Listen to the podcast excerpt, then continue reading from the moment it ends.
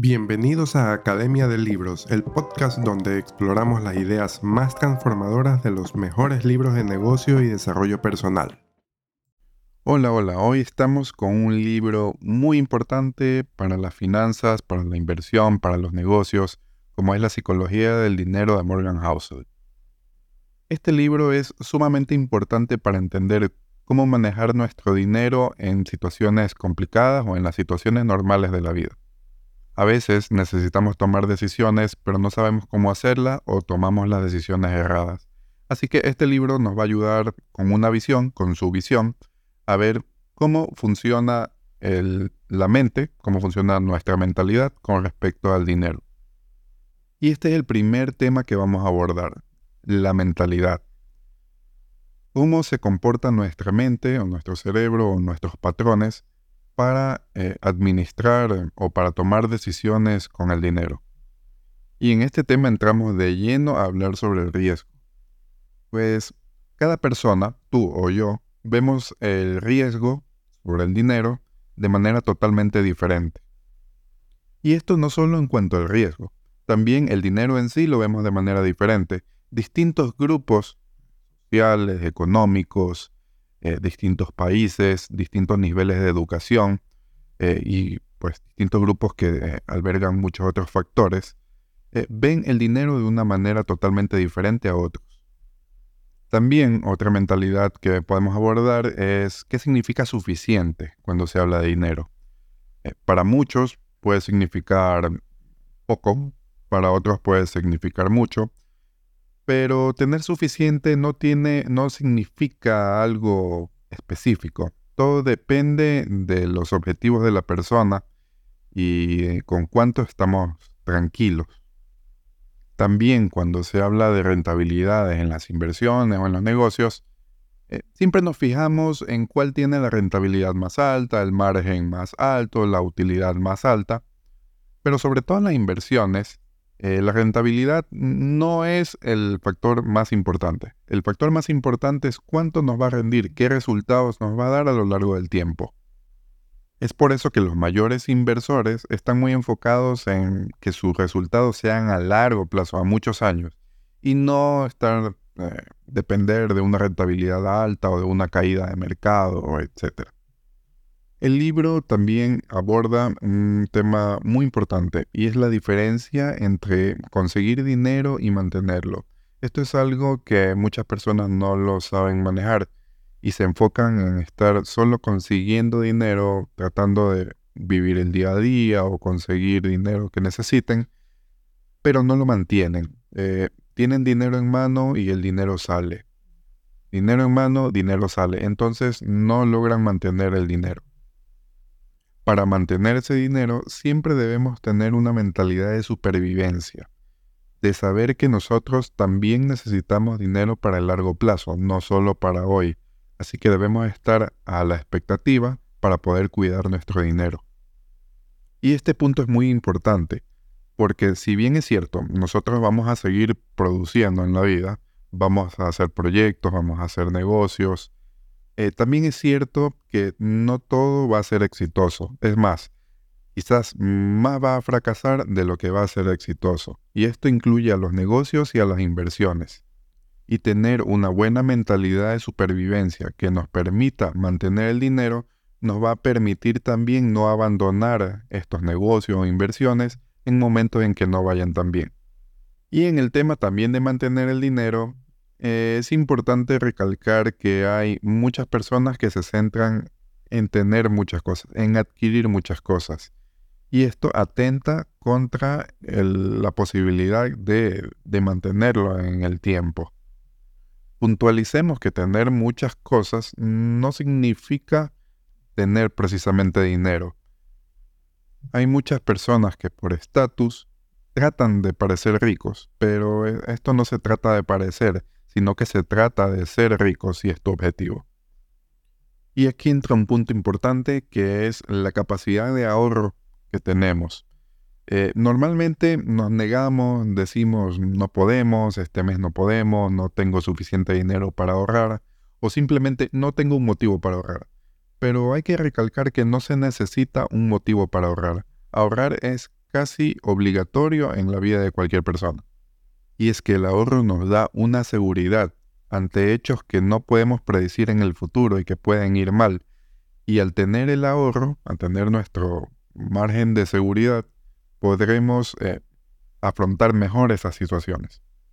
Recordemos que lo que se puede estropear, en algún momento se terminará estropeando. Entonces nosotros debemos estar preparados para ese momento. Y económicamente, prepararnos para ese momento significa tener ahorros o tener un margen de seguridad. Y esto no es distintivo de la vida personal o de los negocios. En ambos casos debemos tener un margen de seguridad para poder maniobrar de una mejor manera en situaciones difíciles.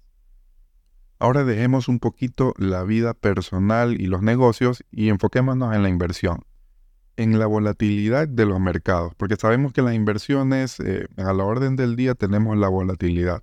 Una, un día están arriba, otro día están abajo, y pues esto muchos lo ven como, como una multa a pagar cuando baja demasiado. Entonces nosotros debemos cambiar la mentalidad y no verlo como una multa, sino más bien como una tarifa a pagar para obtener beneficios en el futuro. Por eso debemos obtener resultados en base a nuestros objetivos y dejar de lado las subidas y bajadas eventuales que puedan haber en el tiempo. También es importante dentro de la mentalidad estar preparados para los contratiempos. Un contratiempo puede dañar algo que tenías toda la vida construyendo en solo unos minutos. Entonces debes estar preparado. Yo sé que no todo es previsible, pero si tenemos cosas que podemos prever, sí, trabajar en ello para tener un plan B que vamos a hacer en ese momento. Estemos conscientes de que esto es la vida y la vida no siempre, en la vida no siempre pasa lo ideal.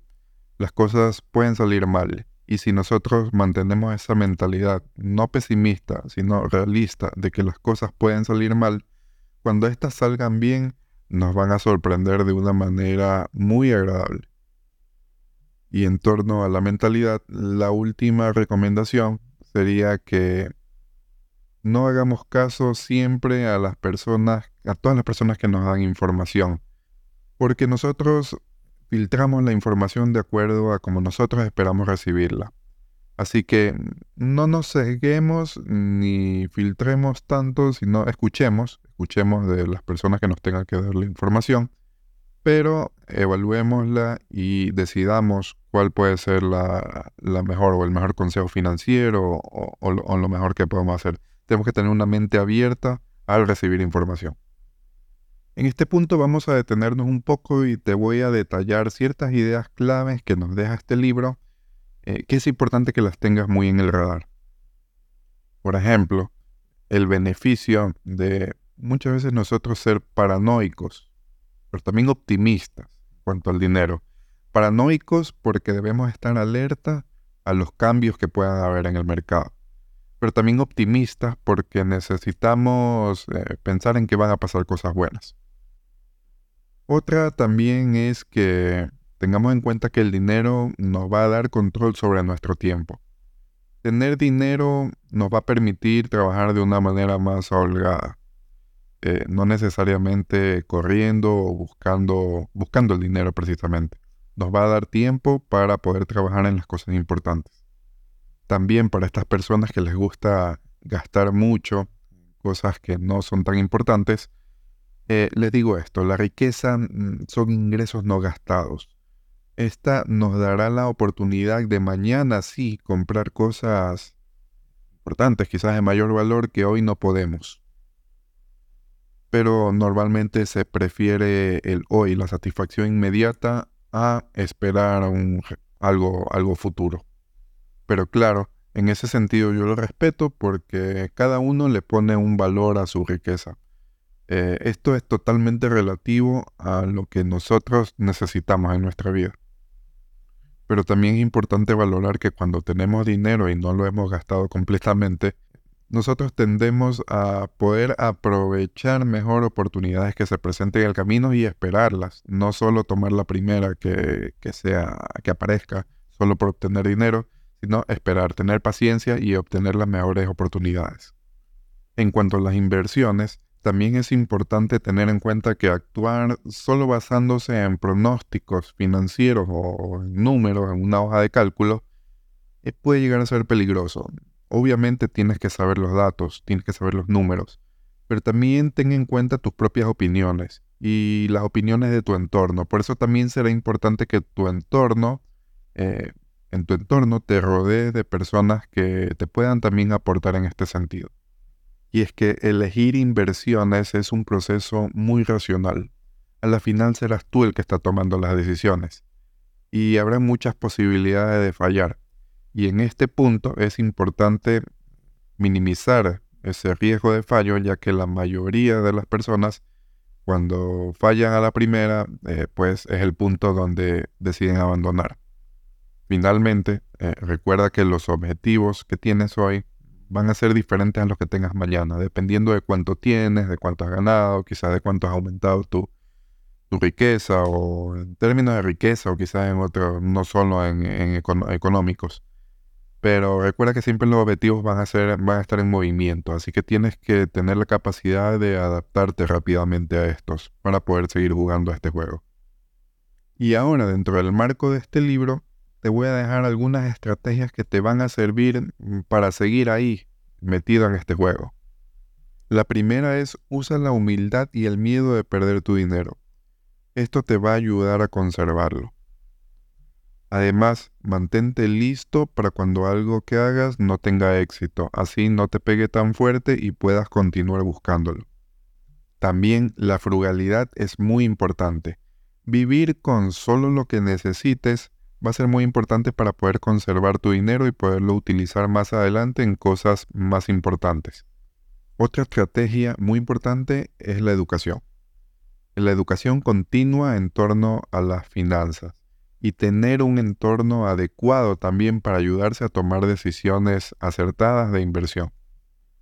Cuando vayas a investigar proyectos para invertir, no solo investigue sus números, también investiga de qué se trata su proyecto, su nicho, cuáles son sus fortalezas, cuál es su equipo. Eso va a ser muy importante para que tú también puedas adentrarte en esto y puedas tomar decisiones adecuadas.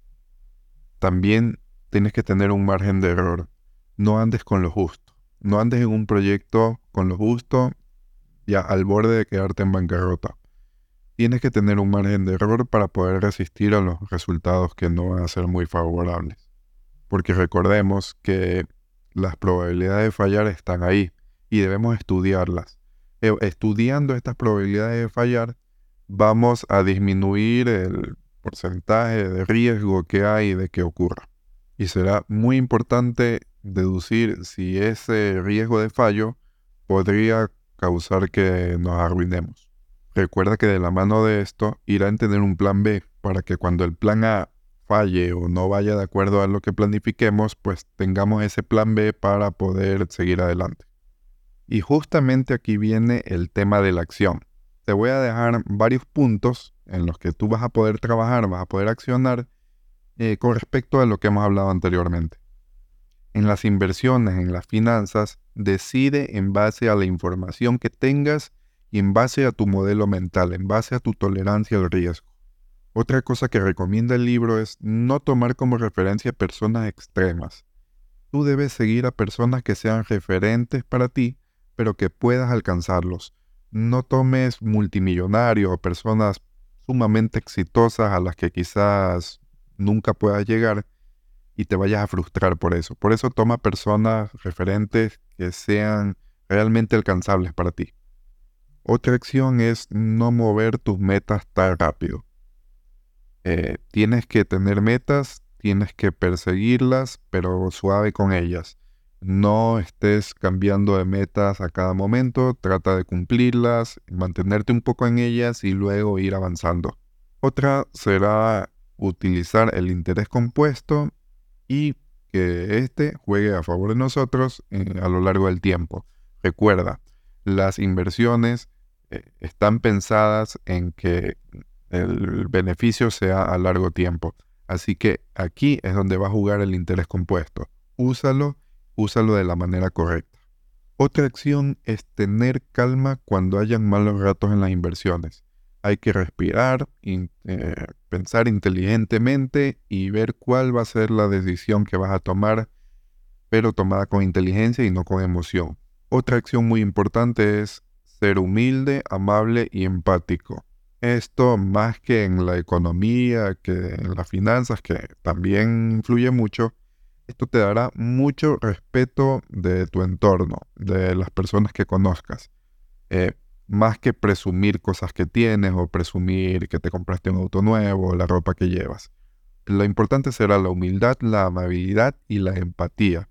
Esto te abrirá muchas puertas. Otra acción, sé frugal. Cómprate lo que necesites, no derroches tu dinero en cosas que mañana vas a dejar tiradas ahí o que no son importantes para tu vida. Ten lo básico y esto te permitirá tener dinero para cosas más adelante que quizás sean más importantes. Y aparte, o sea, simplemente te permitirá tener dinero, no solo tener cosas. Otra acción que te dejo es ahorrar, pero no ahorrar por un motivo específico. Bueno, si lo tienes, sí, pero si no lo tienes, no te preocupes, solo ahorra. Ahorra sin importar el motivo por el que estás ahorrando. Otro punto es siempre escucharte a ti mismo. Escucha tu opinión y también la de tu entorno antes de tomar una decisión de inversión. No solo te fijes en los datos. Cuando llegue la oportunidad de invertir en un proyecto, no solo lo hagas en base a números. Valora el nicho, el producto, el equipo, la misión, los valores, todo lo que quieras valorar. Y si se trata de un negocio, también haz lo mismo. Si se trata de un negocio, valora todo el entorno que pueda tener ese negocio y decide en base a si el proyecto te gusta, el proyecto te llena y si no, no entres ahí. También será importante que te vivas actualizando. Recuerda que lo que antes funcionaba normalmente ya no funciona. Hablamos de fórmulas, de estrategias, también en los negocios, en las inversiones, en todo ámbito. Actualízate, estudia, lee. Eso será muy importante para poder tomar decisiones acertadas. Otra acción será evitar fallos previsibles que te puedan arruinar. También define objetivos en una inversión o negocio. Vas a largo plazo, vas a corto plazo, eh, vas día a día, hay inversiones que son al día, entra y sale en el mismo día. De todo esto dependerán los resultados que vayas a obtener. Otra acción que nos deja el autor para tomar es ser humilde en las buenas y compasivo en las malas, pero compasivo contigo mismo, porque esto te permitirá, bueno, bajar un poquito esa emoción negativa que vas a tener porque las cosas salieron mal y decir, bueno, pasó, podía pasar, estaba dentro de los pronósticos, así que sigamos para adelante. Y la recomendación final, controla tu ego. El ego es el principal enemigo de la riqueza y controlarlo te va a acercar a ella. Y bueno, llegamos al final de este episodio de Academia de Libros. Por favor, toma acción de lo aprendido. Nos vemos en una próxima.